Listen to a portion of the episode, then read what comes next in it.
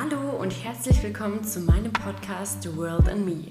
Hier dreht sich alles um deine Gesundheit und wie du damit die Welt bereichern kannst. Ich bin Melina von Ohlenhausen, Physiotherapeutin und Coach und ich freue mich jetzt riesig, diesen Podcast und vor allem diese Folge mit dir starten zu dürfen.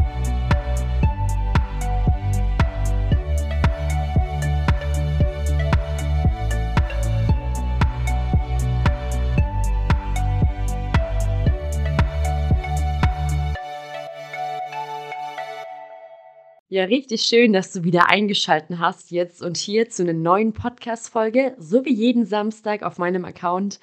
Ich freue mich richtig. Heute zum Thema Redefiniere Disziplin. Was ist es überhaupt und warum haben wir oftmals wirklich vor, dem Bild, dass man jetzt ganz viel arbeiten muss, dass man irgendwie diszipliniert sein muss, um seine Ziele zu erreichen und vielleicht, dass man auch lernen kann, das Ruder manchmal umzuschwenken. Richtig cool.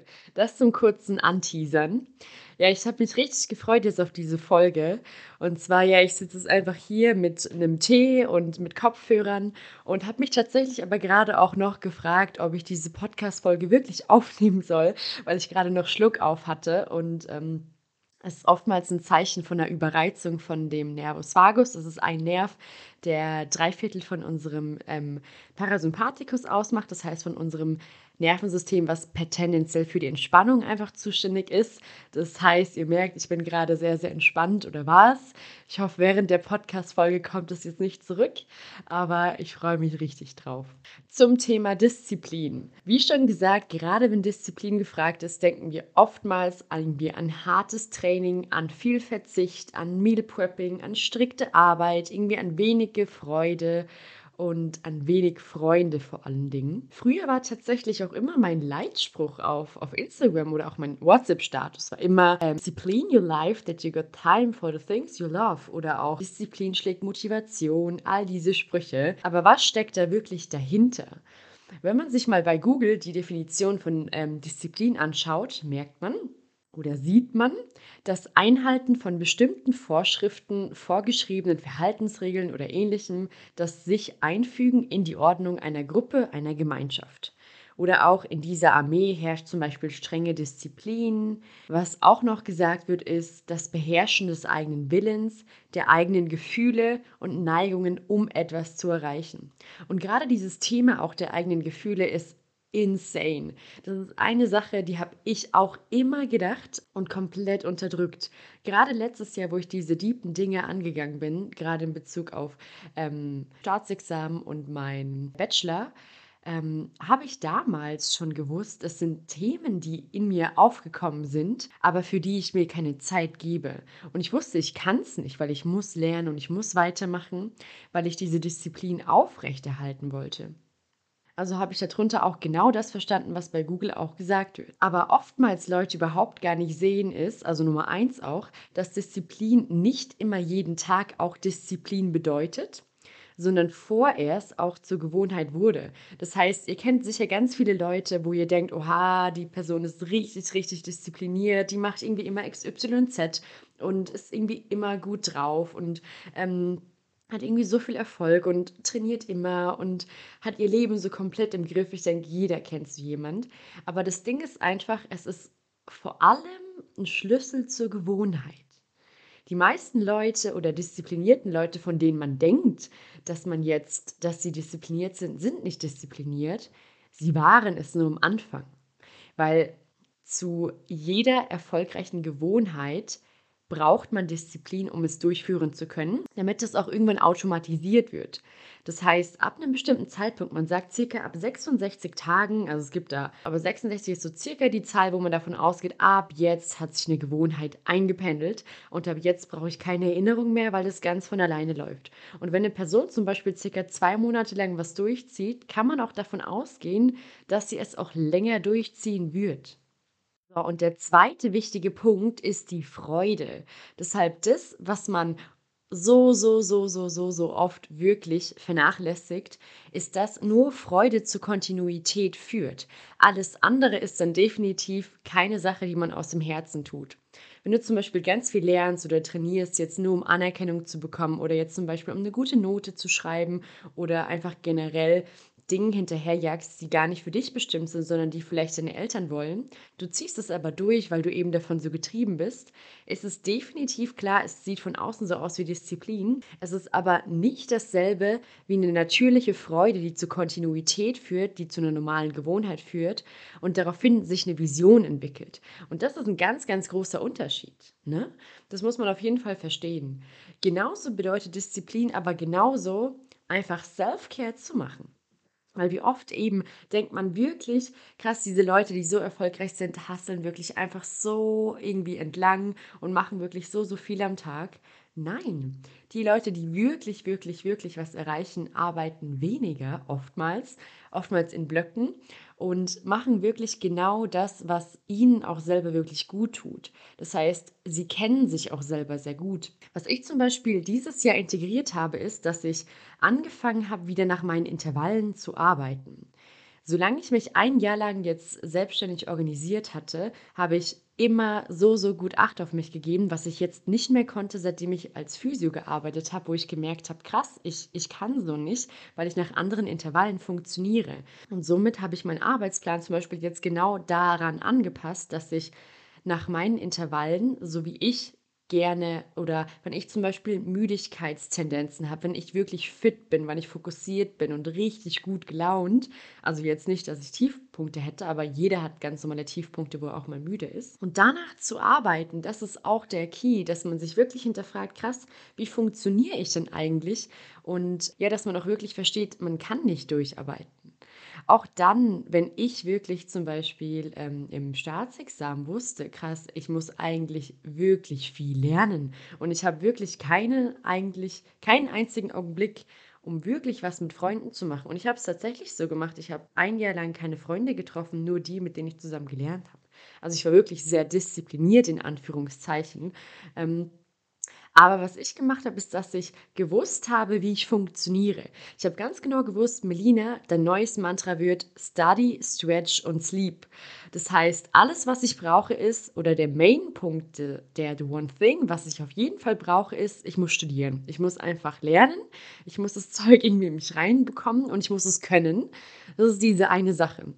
Und die anderen beiden Sachen, ich muss schlafen, mindestens acht Stunden, egal wann ich was fertig mache, egal wie lange ich hassel, ich muss mindestens acht Stunden schlafen. Nummer zwei ist, ich brauche mein Training. Und auch dann, wenn ich mir nicht bewusst, sage ich mal, gesagt habe, okay, ich trainiere jetzt fünf, sechs Mal die Woche drei Stunden, so wie ich es irgendwie früher mal gemacht habe, sondern nein, aber ich mobilisiere mich regelmäßig auf. Ich weiß, wann meine Konzentration abfällt und ich weiß auch, wann ich es brauche, mich aufzumobilisieren, wann ich aufstehen will, wann ich nur mal kurz um den Block laufen muss, einen Smoothie trinke, frische Luft schnappen will, kurz mit meiner Mitbewohnerin reden will und einfach für mich sein will. Und dann war es ganz oft auch wirklich so, ja, dann hatte ich auch gar keine Lust mehr ins Fitnessstudio zu gehen, weil ich schon den ganzen Tag so viel drinne war. Aber dann habe ich mich halt draußen auch aufmobilisiert und war draußen in der Natur. Und es war vollkommen okay, weil ich hatte meine One Thing. Aber was ich auch damit sagen will, ist, ich habe einfach gemerkt, ähm, viele auch andere in meinem Staatsexamen, in dem Studiengang, waren oftmals auch wirklich, wirklich, wirklich, wirklich fertig. Und ich habe verstanden, dass viele dieses Mindset hatten von, oh Gott, wir haben Prüfungen, ich darf nichts anderes machen, außer zu lernen. Und nein, du darfst leben, du darfst Freunde treffen, du darfst Party machen, du darfst trainieren, du darfst, du darfst es wirklich krachen lassen, aber wisse, wie du funktionierst. Ich habe zum Beispiel auch wirklich während dem Training habe ich mir Sprachnachrichten gemacht und habe währenddessen mein eigenes Gelaber angehört, sage ich mal, von dem, was ich lernen musste oder wollte.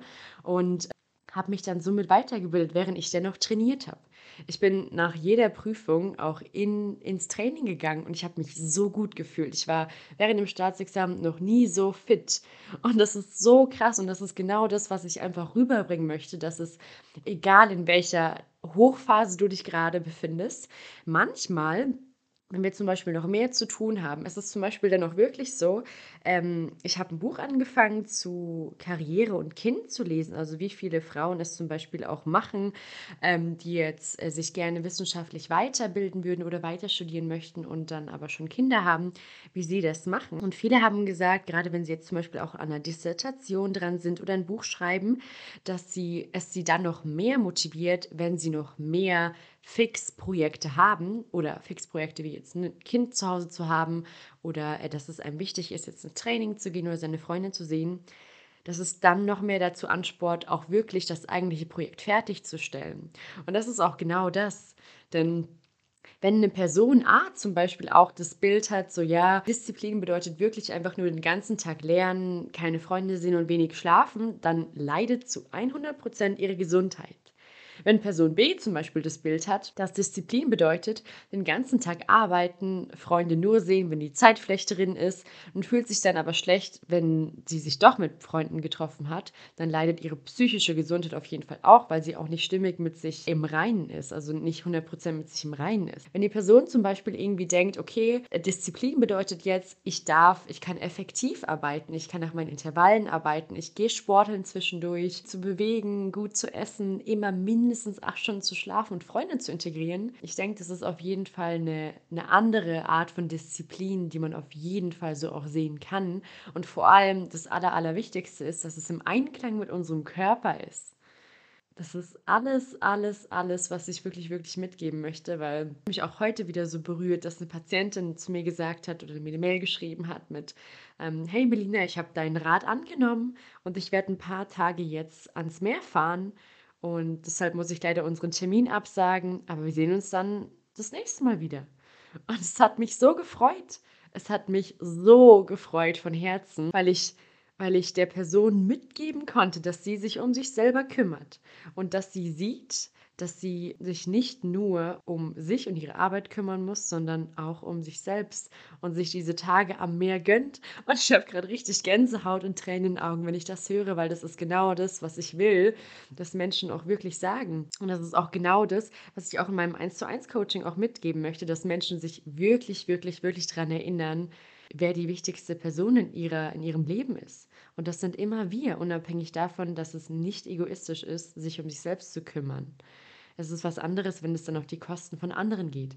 Aber das ist ein ganz anderer Bereich. Das Ding ist, für jeden bedeutet Disziplin was anderes, auch pro Lebensbereich, was ich aber definitiv mit ans Herz legen möchte. Wenn du dir einen Netflix-Abend machst mit Freunden, mit dir selbst, wenn du auch nur ein Date mit dir selbst hast, wenn du eine Stunde Sport am Tag dir für dich rausblockst oder dir eine feste Gewohnheit machst, das hier ist meine Stunde da arbeite ich nicht, da bin ich nicht am Handy, da erlaube ich mir auch wirklich mal zu sagen, ich bin nicht erreichbar.